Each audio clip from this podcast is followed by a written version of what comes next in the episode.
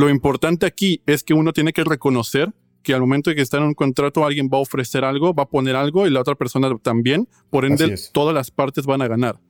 Ahora, que, que, que, que, le vieron la cara, que no le vieron la cara, eso se decidirá en la corte, como ya se está haciendo ahorita, pero güey, es como un balance, una negociación que se tiene que hacer tú por tú para que todos reconozcan el esfuerzo conjunto que van a llevar a cabo mediante este like, partnership, ¿sabes?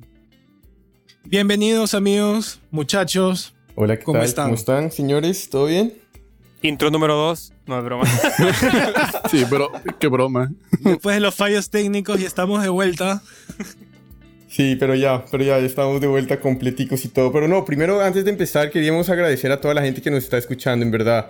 Eh, después de 15 capítulos, los que nos siguen, los que nos escuchan, en verdad les agradecemos porque pues en parte también esto ayuda a, a la Nuestros egos. A, nuestros egos. este huevón. Tu ego, huevón, el tuyo. El de todos que nos hacen nada mames, nada más el mío. Todos pero, pero en verdad, en verdad, gracias, en verdad, gracias. Eh, pero recomienden, también recomienden a, a, sus panas, amigos, amigas, el, si les gusta el, el podcast, recomiéndenlo síganos en las redes y, y, si nos, bueno, y también si nos siguen en, Spotify, donde, donde sea que escuchen, cada vez que tengamos un nuevo capítulo, pues... Pónganlo en loop. Exacto. Y, les avisará. Interactúen con nosotros en redes sociales como Instagram o Facebook para saber qué temas quieren que hablemos en el futuro. para saber qué tipo de personas somos. Claro, no, eso, no. eso no. eso no. Pero que hay algún tema que ustedes quieran saber de los que podamos hablar, escríbanos, mándenos un mensaje. Luis muy feliz les va a responder, así que no se preocupen. Nuestro community manager. Híjole, güey. Así que síganos muchachos, sigan apoyando este podcast. Muchas gracias por todo el apoyo, en verdad. Se siente el amor y estamos creciendo y vamos a seguir con más contenido para ustedes. Sí, sí, sí, sí. Pero bueno, entonces eh, ya para meternos en manos en el asunto, hoy traemos algo que está ha estado caliente por un rato y se ha difuminado por el silencio y el tiempo, pero por ahora está volviendo a resurgir y es el tema de malos contratos y eh, algo que está resurgiendo mucho en este momento es el tema de Paulo Londra con la productora Big Ligas. Big Ligas, así es, así es. Entonces, bueno, ¿quién, quién es Londra? Primero que todo, por, por si hay alguien que ha vivido debajo de las piedras yo, yo creo, yo creo, yo creo que para. Yo he para, vivido bajo una piedra, cuéntame, ¿quién es? Yo no sé. Güey, para, para explicar quién es Londra, yo digo que Max lo explique con acento argentino, güey. No. Che, por sí, favor. Sí, a ti, a, ti, a ti, te sale mejor el acento argentino que a nosotros tres juntos, güey. No, no, mantengamos la seriedad, muchachos. Pero no, a ver, Pablo, Pablo sí. Pablo es argentino, es rapero. Eh, es un argentino, sí sí, empezó, empezó como freestyler en Argentina, concursando en diferentes este, competencias, la máxima representante argentina de las plazas, que era el quinto escalón.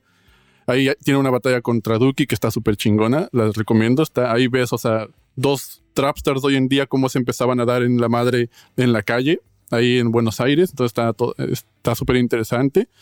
Y después el güey, justamente con esta eh, eh, como trayectoria en el freestyle, empieza a sacar canciones y pues, o sea, el güey tenía toda la escuela, tenía todo el flow, todas las métricas, y entonces empezó a sacar roles y, y pegaron prácticamente, ¿no? O sea, entonces, en resumen, es un chavo argentino que viene de plazas, que viene de freestyleando, que viene rapeando y que prácticamente ha dedicado su vida al rap y que después de ciertos años lanzó temas y las rompió. Eso es en general Pablo Londra.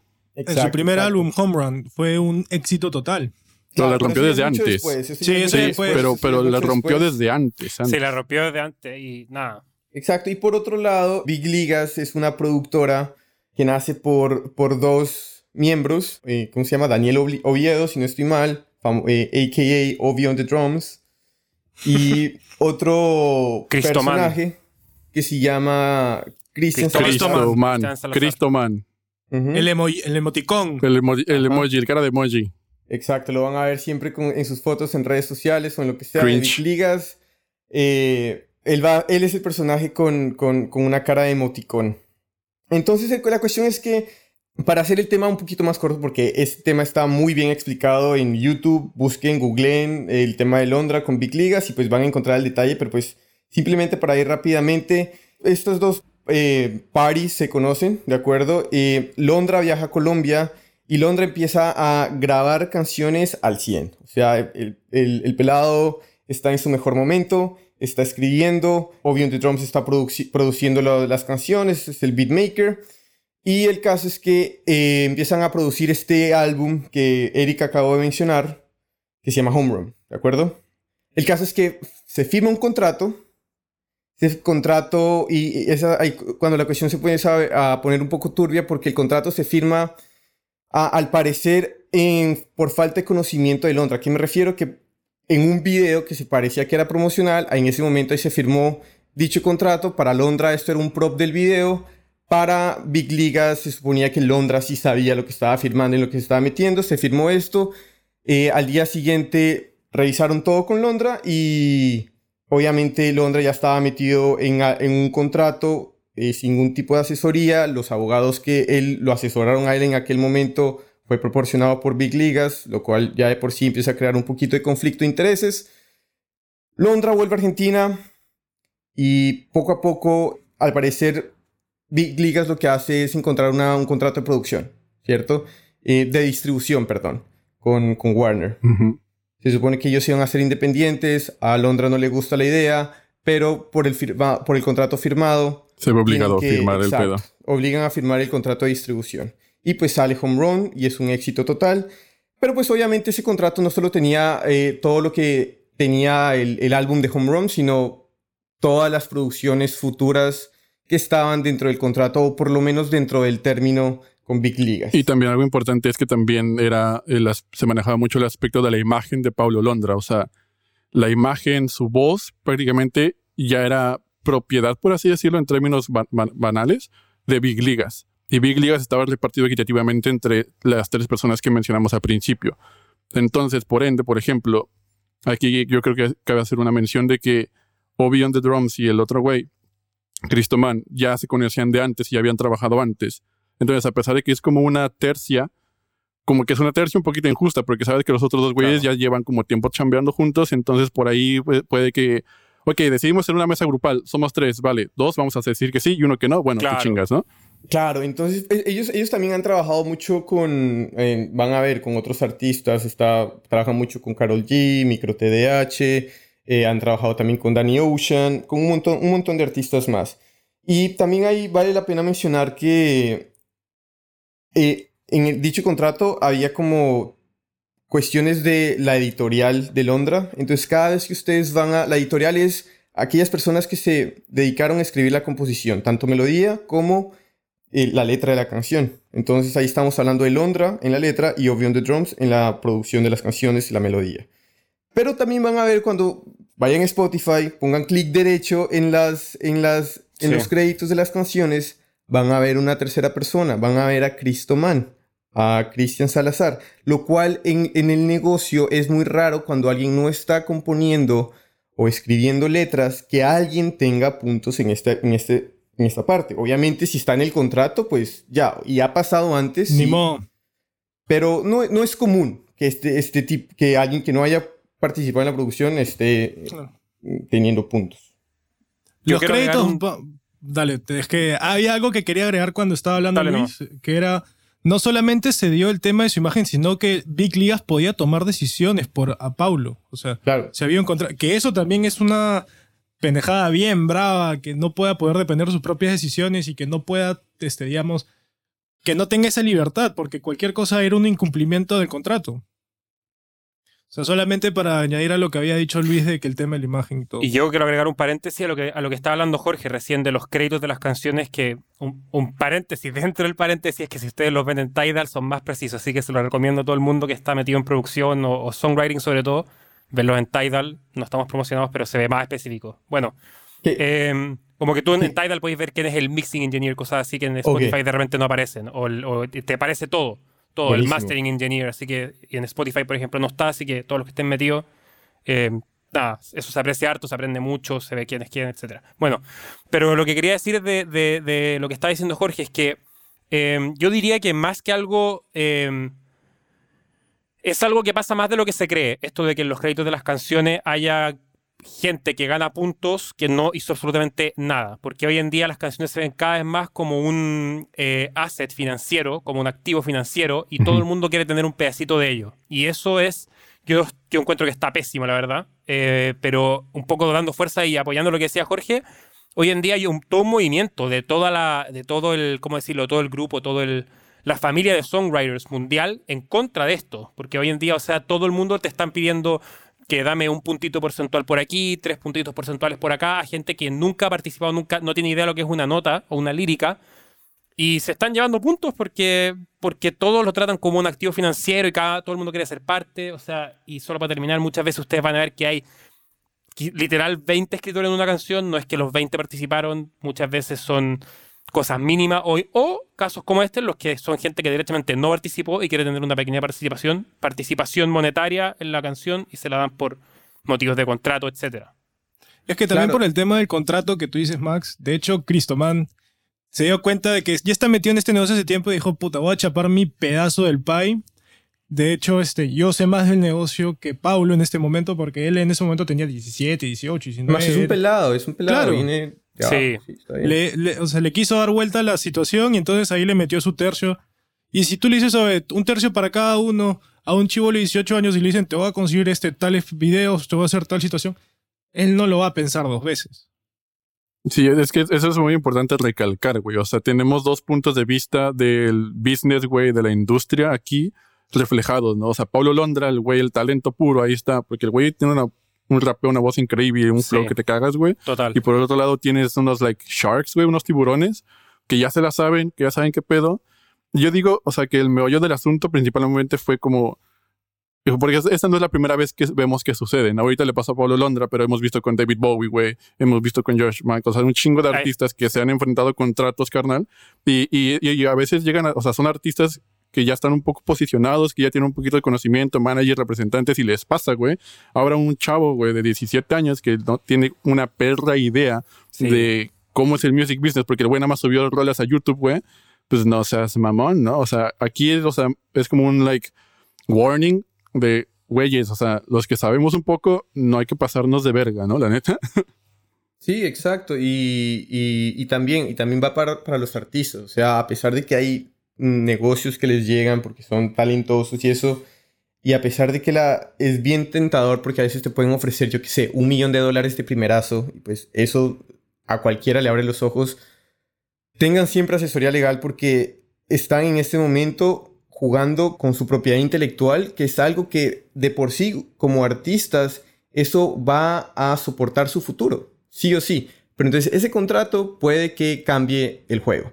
Ojo, esto de que, eh, como estaba también mencionando Max brevemente, se hace, sí, o sea, cada vez es más común, eh, pero también a veces se utiliza como una herramienta porque hay artistas que no tienen, digamos, inversión inicial para pagar, digamos, un equipo, y, pero ellos por, por voluntad propia dicen, ok, yo le doy a, a esta persona que me está ayudando, le doy un porcentaje, dos puntos, pero para, para un futuro. Como puede que esa canción quede, como, como que no dé.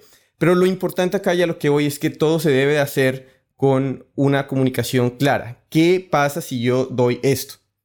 ¿Vale? Eso es, eso es algo, eso es primordial. ¿Vale? Entonces, ¿qué pasa? ¿Cuál es el lío acá con, con Londra? ¿Qué pasó con Big Ligas? El caso es que Londra, al ser obligado, le doblaron el brazo a, firmar, ¿de acuerdo?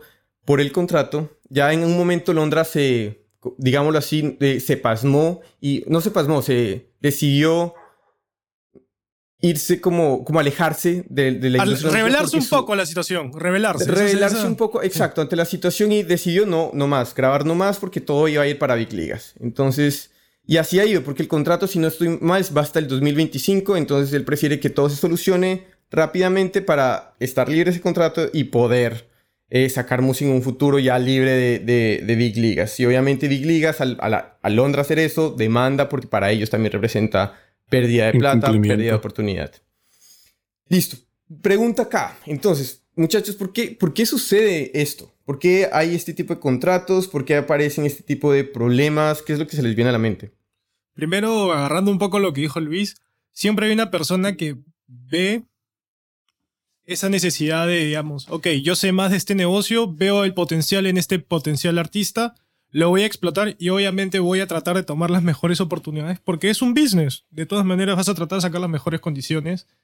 Y estos contratos salen, yo creo, por la falta de conocimiento del artista, porque no hay una negociación, porque no hay un conocimiento completo, no hay una comunicación clara, porque si es un chivolo de 18, 17, 19 años que recién está aprendiendo de qué es publishing y le estás explicando cómo va a funcionar este, un contrato, no lo va a entender tan fácilmente. Ahí en ese momento, yo creo al menos que si es que, como habrán sido la situación, porque en verdad yo no estuve ahí cuando firmó ni cuando pasó, si es que en verdad lo hizo consciente o no consciente, porque eso lo sabe él. Y no vamos a meter candela al fuego, pero este... Tienes que saber lo que firmas, hermano, porque y también tienes que saber lo que te estás metiendo. Si te vas a meter a, a algo que no sabes, al menos infórmate lo mejor posible. El problema también se da, en parte, a mi parecer, súper, súper, em, se acentúa en la industria musical, porque es una industria artística, donde probablemente tú, si eres un, como Londra, un talentoso de la música, es poco probable, no estoy diciendo que sean todos, pero o sea, es muy poco probable que tú además seas muy talentoso para negocios, para esas áreas, como que son áreas que son de repente un poco contrapuestas. Y encima de eso, eh, la industria musical es tremendamente complicada. Eso creo yo también que le, añade al asunto. O sea, tú imagínate explicarle a Londra en ese momento de su carrera, a cualquier artista, no solo porque sea Londra, sino que a cualquier artista decirle, no, mira, es que tú vas a tener un tercio en el publishing, pero en el record, que es lo que la, la, grabación, tú vas a tener un dos tercios, pero en la, en la parte de tu imagen la manejo, entonces es un enredo, una mezcolanza en la que al final aparte se se basa, y yo a Londra lo entiendo 100%, lo, empatizo con él, se basa 100% en que tú eh, termináis confiando en la persona netamente y decir, bueno, sabéis que yo estoy acá haciendo música, la música, cuando tú haces música con alguien y congeniáis, es como una relación de pareja, no sé, y termináis confiando en la persona nomás, y terminan pasando esta, esto que yo lo voy a llamar una catástrofe realmente, porque en verdad que lo es, o sea, Pablo que ha comprometido por años su imagen, su carrera y que ha firmado un contrato que aparte si no, si no estoy equivocado, entiendo que él responde de manera personal. Entonces a él en algún momento, lo que dice él al menos, y yo le creo que lo, amenazan de que su carrera se va a acabar o que él tiene que responder de forma personal a todos los daños que haga Big Ligas. Entonces es como, es, es bien, bien complicado. Ahí has dicho algo importante porque, si no me equivoco, creo que el abogado que está asesorando lo que era Big Ligas también era abogado de Obi y de Cristoman de antes. No, no, no, no. no. fue proporcionado por ellos, el abogado que estuvo representándolo, pero fue proporcionado por ellos, pero cada uno tenía un abogado. Eso, de hecho, eh, es algo que, si no me equivoco, muchachos, corríjanme ustedes, pero tiene un, una historial en el music business. Tú creo que tenéis que recibir eh, asesoría independiente hoy en día.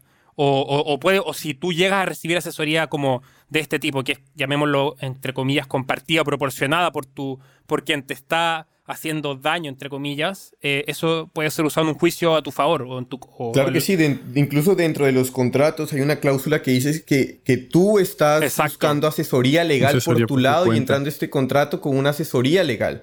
Pero pues si no la haces, ya de por sí estás, te estás dando a entender que ya lo hiciste cuando en realidad no, pero pues ya firmaste. Pero se puede... y también pasa...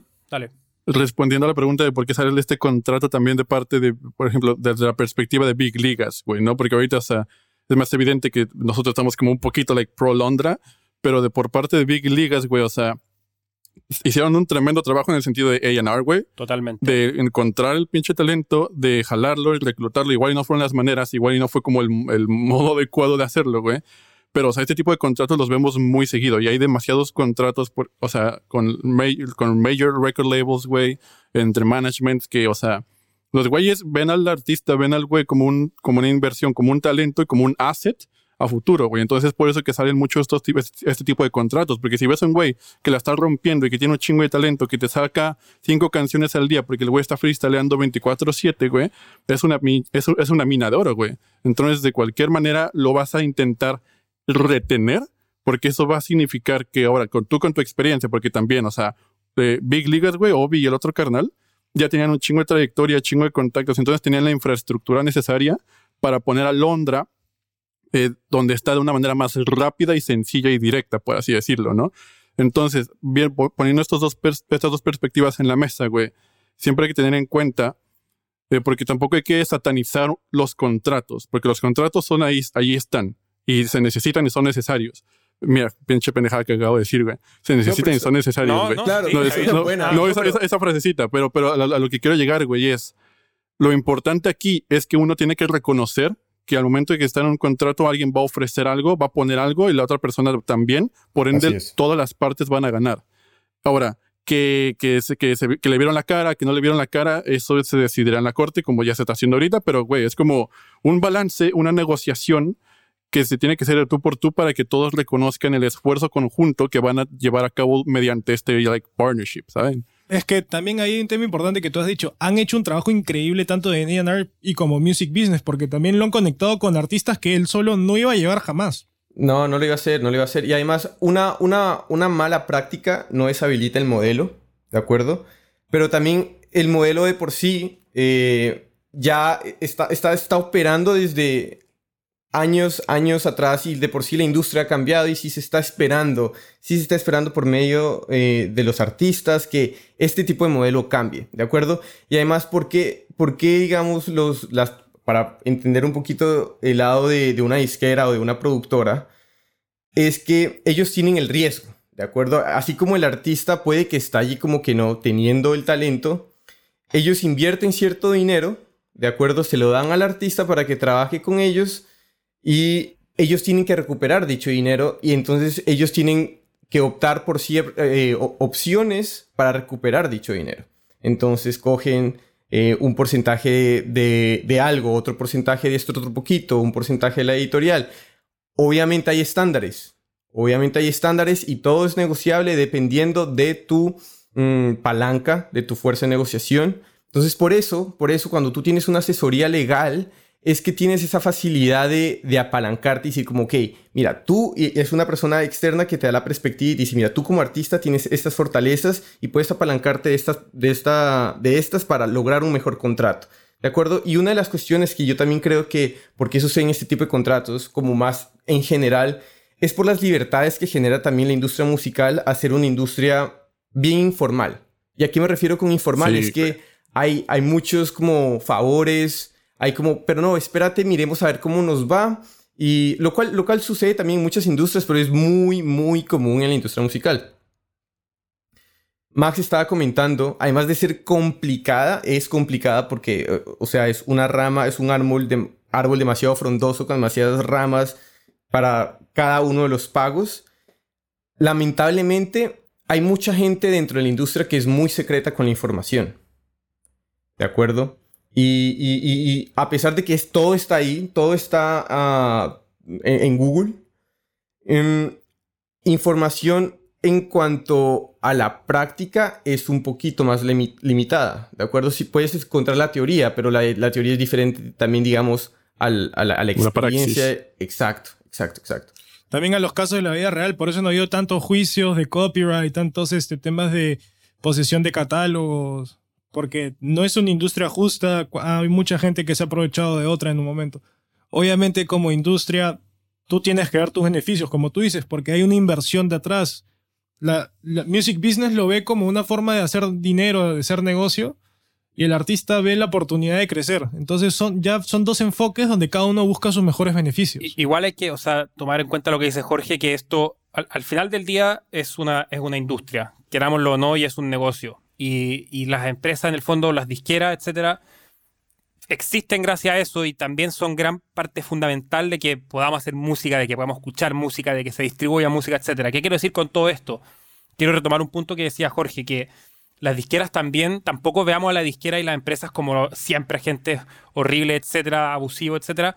Em, las disqueras, quiero dar un dato, 9 de cada 10 veces aproximadamente es el porcentaje, fallan. Es decir, van a invertir en ti 10 mil, 100 mil dólares y van a recuperar cero. O sea, y llega un, un Londra de cada 10 artistas que tú le ponís 10 mil dólares o 100 mil dólares y te da 3 millones y, y recupera para él y para todo el resto. Entonces, tampoco es este tipo de contratos, digamos, que son un poco así, entre comillas, abusivos, eh, tampoco es una cuestión 100% eh, maliciosa. Es un negocio, es algo que busca eh, maximizar re- retorno, beneficio y, fracasan muchas veces. O sea, tú, muchos artistas firman este tipo de contratos que, que son muy malos para ellos, entre comillas, pero nada, ganan un avance de 10 mil dólares, 20 mil dólares, no recuperan nada y la disquera pierde toda esa plata. Entonces tampoco... Y el segundo ejemplo que quería dar, eh, un poco extrapolando, de hecho, es que hay muchos artistas que firman este tipo de acuerdos que pueden ser realmente pésimos para ellos, desde, cualquier, desde un punto de vista monetario o de carrera, llámenlo si quieren, pero después se hacen tremendamente exitosos y no sé, harán tres años, cinco años con un contrato pésimo, pero se hacen extremadamente famosos, conocen a todo el mundo top de lo top en artistas, entonces tampoco es todo blanco o negro. Eso quería decir nomás. En el caso de Big Ligas, como dijeron ustedes antes, muchachos, también definitivamente hicieron un trabajazo con Londra también. O sea, en todo lo que no es música, bueno, bueno, en música también, definitivamente, pero en todo lo que no es música también lo ayudaron un montón. Definitivamente. Y entonces ahí es el... Cada uno da lo mejor, digamos. Si vas a firmar ese contrato, obviamente lo que viene detrás de lo que ofrece una disquera grande va a ser algo que no te lo ofrece una, una independiente. Te va a ofrecer ya sea algo monetario o un single de gran calidad o tal vez una gira, como tú dices. Entonces, no es un tema de satanizar, es un tema también de entender las realidades, porque como dijeron los, es un negocio, pero también el artista tiene su arte. Claro. Y él lo ve más allá que solamente un negocio. Entonces, cuando él empieza a tocar temas de publishing y todos esos temas que ya vienen a ser números, business, ahí es donde los descuadras. Claro. Claro, y, de por sí, o sea, a pesar de que el modelo ya está establecido, el modelo, ya por lo que es hoy una industria que está más eh, pro artistas y donde, donde cada vez más artistas están buscando eh, ser dueños de los masters, y ya lo vimos también ya en conversaciones con los petit felas. Y muchos artistas también ya están entrando en renegociaciones o el tema que pasó con Taylor Swift, buscando sus masters o volviéndolos a grabar. Es, son, son cosas que ya van a ser cláusulas que poco a poco van a tener que evolucionar porque estamos en una, en, en, una industria donde todo el mundo tiene, los artistas tienen el poder y los artistas están demasiado, están súper cerca a su audiencia. Entonces, poco a poco, alejando más al intermediario que pueden ser como las disqueras y cosas así, entonces, ya de por sí, si este, estas, estas entes, estas disqueras quieren seguir en el juego de una manera amigable y ser como partners de, de las disqueras, de los artistas, definitivamente tienen que cambiar el modelo. En algún momento va a empezar a suceder eso. Porque la, la disconformidad va a dar a, a, otro, a otros modelos de por sí. Sí, de hecho, hoy en día, por ejemplo, hay, hay bastantes casos ya de, de, artistas que se vieron inmersos en este tipo de problemas con contratos con disqueras y todo ese pedo, güey. Que, o sea, por ejemplo, hay un, hay un rapero mexicano que se llama El Jera, MX. El güey estaba con un sello, güey. Y al güey no le gustó la chingada, güey. Y se quiso salir, perdió chingo de dinero. O sea, perdió, el güey tuvo que, perdió un chingo de dinero. Se salió, hizo su propia disquera, güey, hizo su propio equipo de management. Lo estructuró porque aprendió al estar dentro de una disquera cómo estaba el pedo, güey, cómo estaba el business, cómo estaba la estructura. Y hoy en día el güey dice, no, o sea, hoy hago el triple que cuando estaba en la disquera. Y soy dueño de mis masters y soy dueño de todo y yo hago lo que quiero. Y, pero, pero lo hizo después de firmar, después de entender, después de aprender y ya sabiendo que iba a perder un chingo.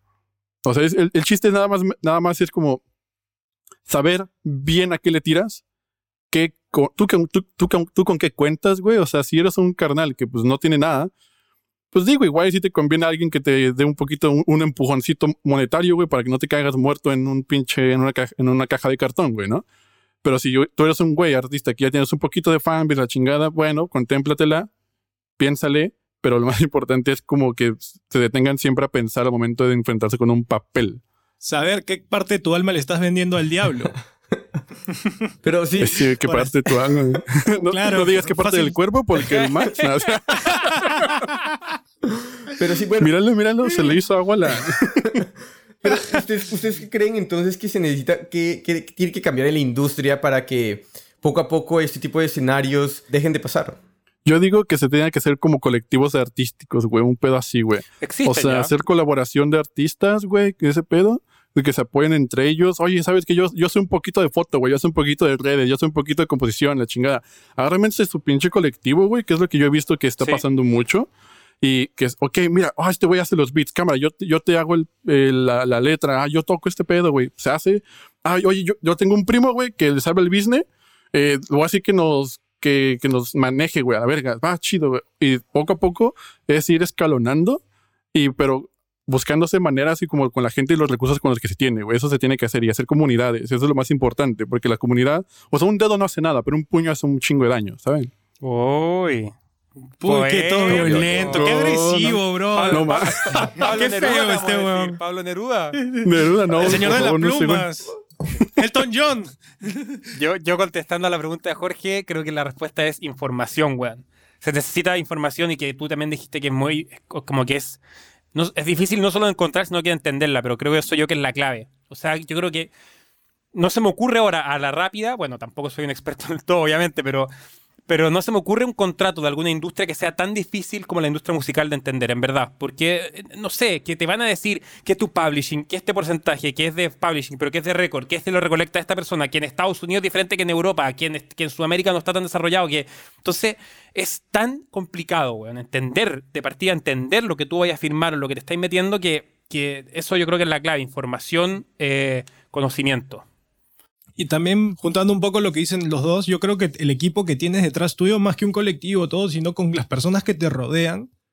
Por ejemplo, si tienes un buen abogado que te enseña sobre las cosas que estás firmando, si tienes un buen productor que te enseña también qué porcentaje de la canción le corresponde a él, si tienes a todo un equipo que te ayuda a tener un buen mixing, si te ayudas en un equipo de marketing, PR, distribución, que sepa lo que hace, pero que también te- que sepa que el beneficio es el artista, que todo va para él, que digamos, tú, muchas personas que hemos, habla- que hemos hablado durante el podcast han dicho que el artista es lo más importante, que él se tiene que enfocar en hacer su, su magia. Entonces, si es que lo empiezas a cargar con mil huevadas, no vas, no, o sea, lo, vas- lo vas a terminar sobregirando al pobre, lo vas a terminar metiendo en problemas o hasta muchos casos han terminado de personas yéndose a la quiebra por este tipo de situaciones.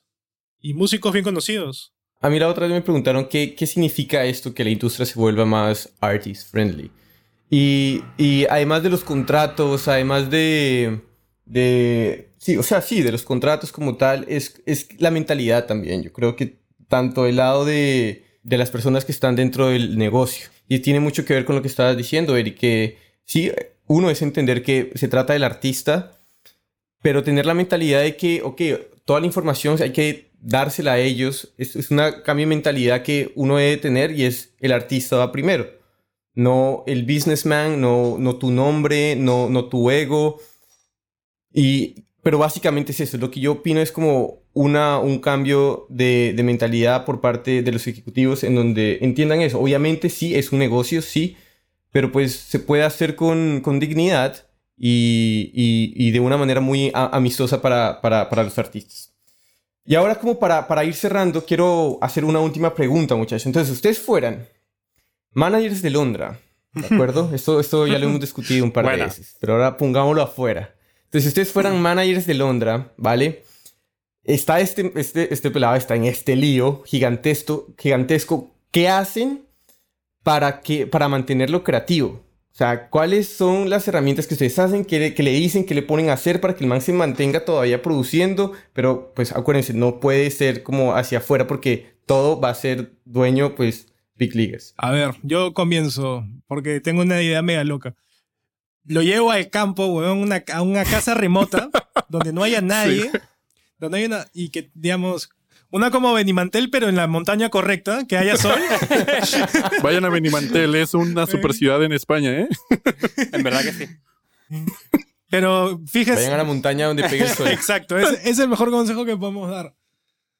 Y que tenga un estudio de grabación, que tenga un lugar, que una piscina, que tenga todo lo que él necesite para que se sienta cómodo. Desconectarlo tanto de lo que son redes sociales, que son este hate de los tweets, porque tanto hay gente a favor de ellos como gente en contra de lo que está haciendo Pablo Londra, que está a favor de Vic Lías. De hecho, hay mucho favoritismo hacia Pablo, pero igual. Entonces lo mantendría ahí creativo. Sé que ahora ya tiene una hija, este, ya es papá, entonces lo tendría ahí con su familia, lo tendría contento. Y que haga lo que quiera. ¿Quieres grabar? Grabemos, le pongo un productor musical muy bueno, le pongo todo lo que él necesite. A Max. M. Creo, creo, que no, creo que no puedes grabar porque creo que todo lo que grabes durante el periodo va a ser de la productora. Ah, ya. Pero Entonces, lo guardas como, en vez de Pablo Londra, Lautro Pondra, un pedo así, güey. O sea, mientras que, es, mientras que no es... Trajimos a Einstein al podcast, por si acaso. Ah, hay que ver el contrato, puede que yo esté equivocado. Claro, yo, yo te diría que lo mantendría bajo él. Creo que es un tema de distribución. Si es que todo lo hace y está produciéndolo, creo que ahí sí, pero lo mantendría todo low profile, lo mantendría hasta abajo hasta que se limpie toda esta cochinada, hasta que se mate el cerdo. Y una vez que se tenga el, el la barbacoa, ya ahí, pucha, este, a distribuir música y todo. Porque algo que sí ha desarrollado mucho Paulo es su imagen, es el tema de que ya tiene audiencia, ya es conocido internacionalmente. Entonces, es que la gente ya está esperando su música. Algo que ha pasado muy bueno este tiempo es que la gente ya está ansiosa de ver qué es lo que va a sacar. Han pasado ya casi dos años. O sea, de hecho hay como un rumor de entre él y Bizarrap que tal vez vayan a hacer alguna cosa. Tremendo, güey. Y, ya, pues, eso sería mi estrategia. Llevarlo lejos, hacerlo todo en, secreto. Sobre todo llevarlo del retiro espiritual, güey. Darle, contratar unos chamanes, escupir la agua bendita, güey. Nada, pero lo haría que él se sienta cómodo, porque yo creo que al fin y al cabo es un tema de cómo él se siente. Si lo tienes en un lugar donde está recibiendo constantemente noticias de la situación, si está siendo atacado, si es que está tratando de defender su situación legal, no va a estar en una situación creativa. Y yo creo que eso impactaría mucho en lo que sacaría. Tal vez te saca cinco o seis canciones, pero no es el mismo potencial que tendría un Londra que está en su máximo éxtasis creativo. Claro, claro, la energía es diferente. La energía está, está él, está cargado, probablemente mala sangre, entonces, pues, obviamente es diferente. ¿Qué opinan ustedes dos? Yo, manager de, de Paulo, la verdad que lo que haría em, sería sacarlo de este, del asunto. Yo no, o sea, no, no, creo que haya forma, no creo que haya respuesta a tu pregunta en forma, digamos, no sé cómo decirlo, como un turnaround, como algo, una forma de ir por, por el lado, de mantenerlo creativo mientras tanto. Yo, manager de Pablo Londra, le digo, me siento con Pablo y le digo, Pablo, tenemos que salir de esta weá. O sea, como sea. Me da lo mismo. Nos vamos y es como. O sea, es que. No, como, no, weón, en serio. no, pero, no, pero, no, pero weón, es, como dice, es como dice Max. Yo creo que es como. O sea, güey, nos tenemos que salir y nos vamos a ensuciar. O sea, exacto. Y decir, weón. No nos podemos salir limpios, güey. No nos podemos salir limpios. Te aseguro que hay gente, inversionistas que están dispuestos a poner plata, el bailout.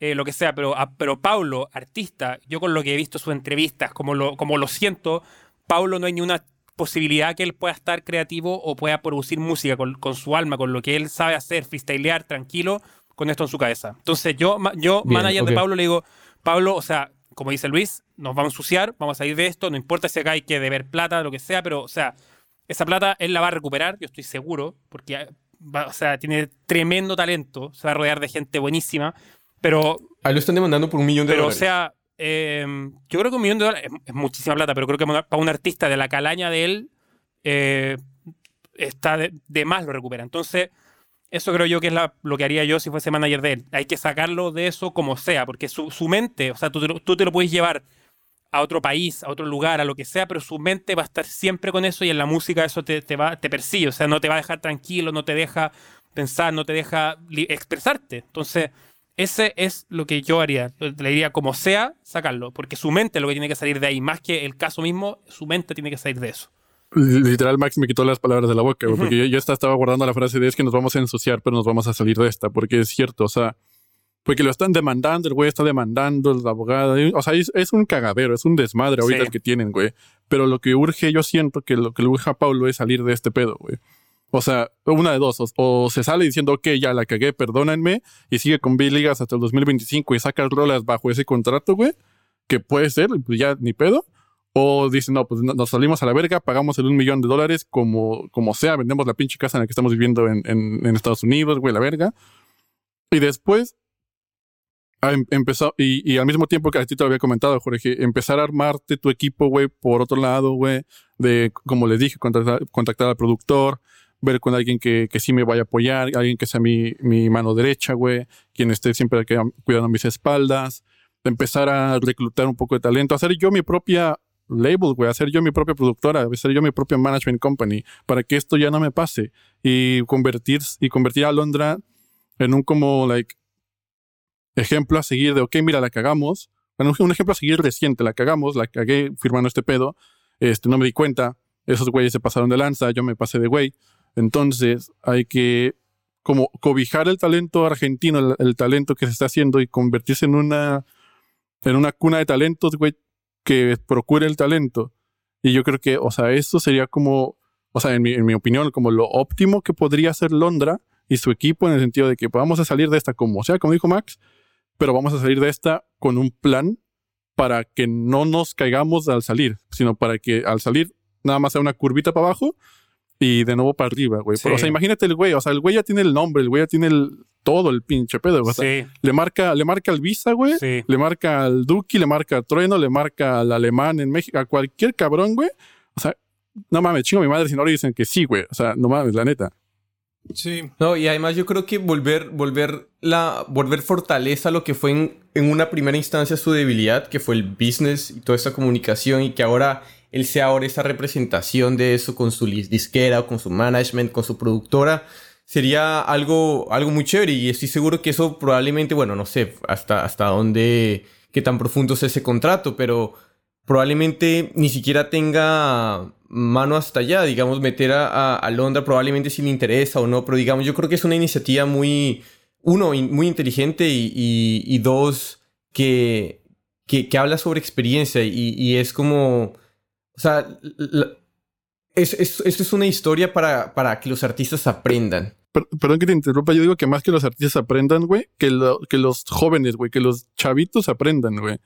Porque, o ¿no? Y malas prácticas. Total, total, total. Y, y, porque hay igual, peladitos igual de chiquitos, igual de talentosos, eh, pero que, que, como saben que, digamos, está este ente que es Londra y que sufrió sobre esto, pero creció con él, sacó esta idea y este imperio o esta, esta disquera como ejemplo y para empoderar artistas para que no entren en este tipo de situaciones, yo creo que es una muy buena manera para ir mitigando este tipo de, de, contratos y, de que, que, toman ventaja de, los artistas. De todas maneras. También este... Pero responde la pregunta, ¿qué harías tú? Sí. ¿Tu respuesta? Yo quería, no, en verdad, en verdad yo creo que... Eh, un copy paste de lo que dijimos los tres, güey, así. Bonito. Exacto. Yo, yo, yo creo que ustedes tres han dicho como... Me, me han quitado como... Me han dejado estupefacto. Oh. No, sería la primera vez.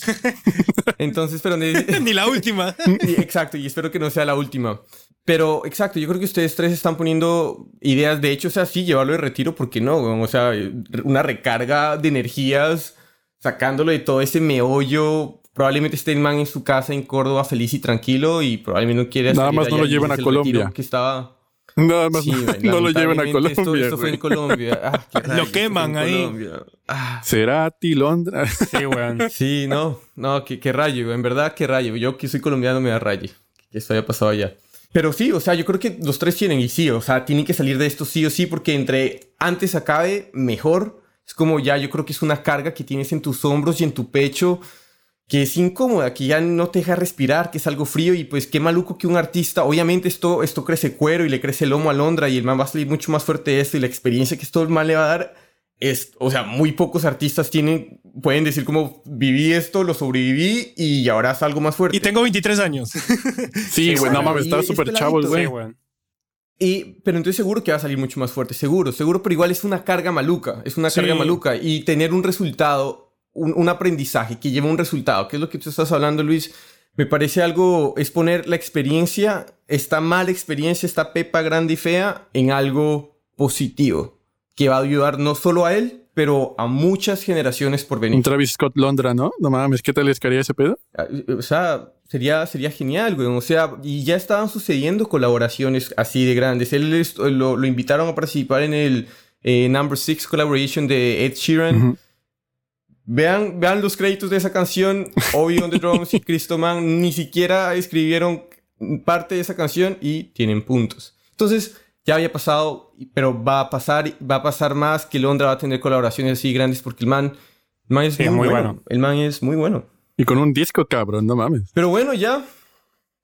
Eh, no sé si tengan algún tengan algún pensamiento final, alguna idea todavía en el tintero. Que yo quiero ir al retiro, yo quiero ir al retiro que Eric dijo, güey. Se ve a toda madre. Pone unas chelitas, güey, y ya. M, M Mantel. Me voy a encargar de que sea la montaña correcta, muchachos. Bien. De que haya sol. Pero bien, bien, muchachos. Entonces, eh, nada, llegamos a este fin de capítulo. Estuvo bien interesante. Nuevamente, si, si les gusta el capítulo, si les gusta la mierda que hablamos, pues síganos en redes, en plataformas, sugiérannos, eso nos ayuda, ayuda a crecer el podcast. Eh, poco a poco estamos en este momento eh, iniciando pequeñas ideas para hacer este podcast más grande, más fuerte, que podamos ayudar a más profesionales, más a más artistas. Exacto, exacto. Entonces tenemos varios proyectos, están chéveres, todavía no los queremos Estamos en pláticas con Beyoncé, con... Ah, no es cierto, ojalá. Pero hay cosas que se están cocinando y se están haciendo detrás de escenas que están bien chéveres. Entonces síganos en nuestras redes para estar más atentos a ellas. Muchas gracias. Un abrazo de 8000 kilómetros podcast. Cuídense mucho. Muchas gracias por escucharnos. Y no te olvides de seguirnos en Spotify, Apple Music, Pandora o la plataforma digital que sea de tu preferencia. Si te gustó el podcast, no olvides recomendarnos a tu grupo de amigos o colegas. Esa es la mejor manera de que sigamos creciendo la comunidad. También puedes encontrarnos en Instagram, Facebook y YouTube como 8000 kilómetros podcast. Cualquier comentario, duda o sugerencia es más que bienvenida. Nos vemos en el siguiente episodio.